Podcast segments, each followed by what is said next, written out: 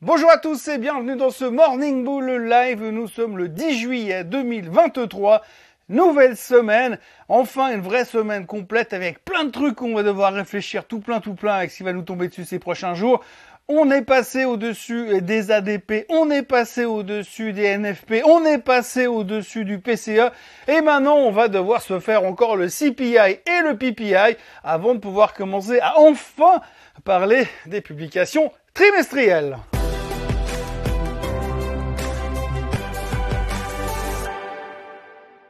Oui, donc on est noyé dans la macro si je fais un retour en arrière et qu'on se projette là où nous étions à l'époque du plafond de la dette. Oui, souvenez-vous, il y a quelque temps, on était encore stressé par le plafond de la dette. Eh bien, si je reviens à cette époque-là, eh bien, une fois qu'on a passé l'étape du plafond de la dette, on s'est concentré sur l'inflation, sur ce que les banques centrales allaient faire, comment ils allaient le faire et en fonction des chiffres qui allaient tomber, ce qui pourrait éventuellement peut-être se passer dans les prochains mois.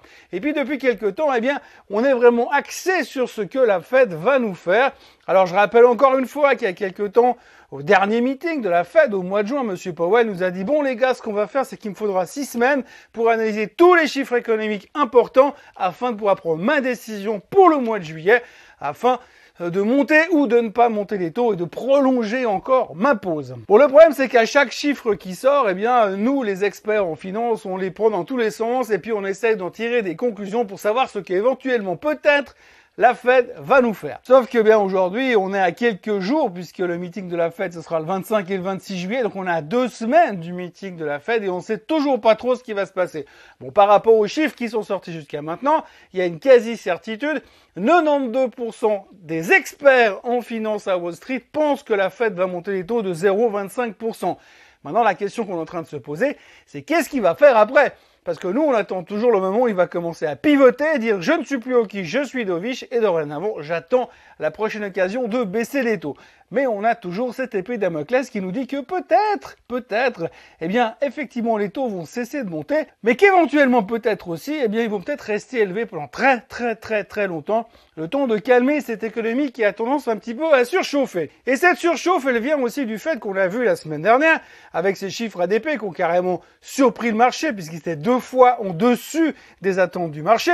D'ailleurs, on s'est dit vendredi, ouh là là, ça va être une horreur, parce que si les chiffres ADP sont aussi bons que ça, eh bien, les chiffres des NFP, les non-farm payrolls, seront encore meilleurs, et on va encore se faire squeezer un peu plus. Eh bien, pas du tout. Ce qui est assez fou, c'est que vous avez des ADP, des chiffres ADP qui sortent jeudi à 497 000 créations d'emplois, et que le lendemain, les chiffres NFP, ceux du gouvernement, ils sortent à 209 000. Bon, on n'est pas tous d'accord.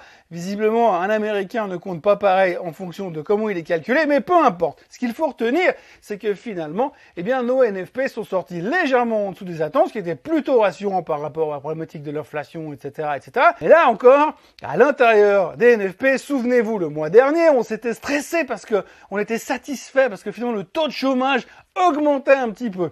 Alors là, ça n'a pas changé grand-chose au niveau du taux de chômage. Là, on s'est rendu compte cette fois que le salaire moyen, lui, cette fois, il augmentait. Plus 4,4%. C'était beaucoup trop.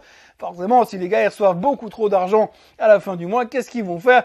Surtout dans un marché qui est encore un peu inflationniste, eh bien, ils vont le dépenser au plus vite et, euh, comment dire, redonner encore un coup de boost à cette inflation. Donc bref, on s'est retrouvé vendredi avec des chiffres qui n'étaient euh, pas aussi euh, fort que ce qu'on pouvait attendre par rapport aux chiffres ADP, mais qui l'un dans l'autre montrait pas non plus une économie qui est en train de ralentir et de se retrouver un peu dans le coma, ce qui aurait pu euh, corroborer une éventualité de voir une non-hausse des taux ou alors voir une continuité de la pause de la part de la Fed. Résultat, en ce lundi matin, on aurait pu se dire, bon, bah, maintenant on est calmé, on a vu pas mal de chiffres, on sait que grosso modo la Fed va monter les taux, on pourrait commencer à envisager de passer à autre chose.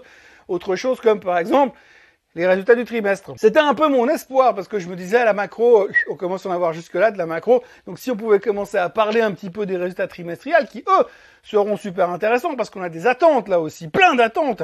À chaque société, on a une attente et si on se go dans les attentes, ça risque d'être quand même un tout petit peu sportif. Mais que nenni, que nenni, on a trouvé un nouveau truc pour s'éclater cette semaine, c'est le CPI et c'est le PPI. Oui, l'inflation, le chiffre de l'inflation américain qui sortira mercredi à 14h30. ça, ça fait trois jours, on va se dire, bon, on va attendre le CPI, puis une fois qu'on aura le CPI, eh ben, on va attendre le PPI parce que lui sortira jeudi à 14h30. Donc en gros, on va attendre ces deux chiffres-là pour se dire peut-être qu'avec ces deux chiffres-là, la fête va encore modifier son objectif de monter les taux au mois de juillet.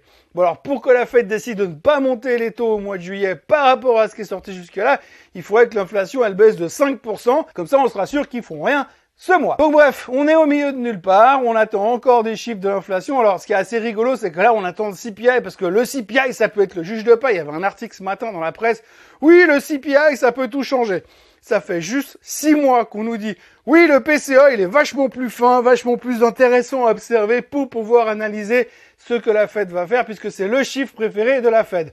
Mais non, mais aujourd'hui, c'est plus ça. C'est le CPI, le CPI, le CPI. Une fois qu'il sera passé, on aura le PPI, le PPI, le PPI. Et une fois qu'il sera passé, on pourra enfin, enfin parler des résultats trimestriels des too big to fail. Oui, parce que comme à chaque saison des résultats, c'est les too big to fail qui vont allumer le feu. On va attaquer avec JP Morgan, avec West Fargo, avec Citigroup, avec BlackRock. Et tout ceci vont nous dire ô combien ils ont bien euh, survécu à la crise des banques de la fin de, l'hiver, là, autour du mois de mars. Hein. Vous savez, il y a eu une crise des banques, je ne sais pas si vous vous souvenez, à un moment donné, on a cru qu'on se retrouvait en 2008.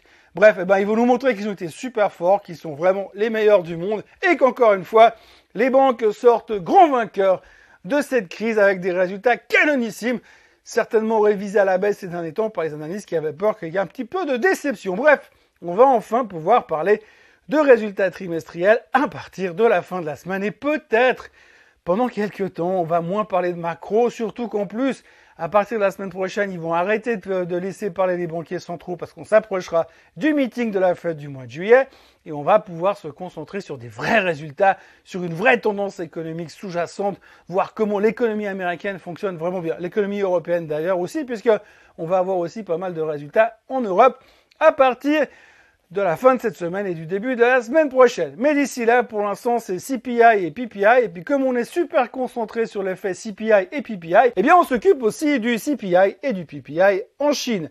Et oui, parce qu'en Chine, il y a aussi un CPI et un PPI, et il est sorti ce matin, et ils sont pas bons. Et encore une fois, on voit que le rebond post-Covid, eh ben, il rebondit pas tant que ça. Hein. Pour l'instant, c'est plutôt ce qu'on appelle un dead cat bounce, et euh, il est un peu collé au sol, et il n'y a rien qui redémarre pour l'instant en Chine, donc encore une déception.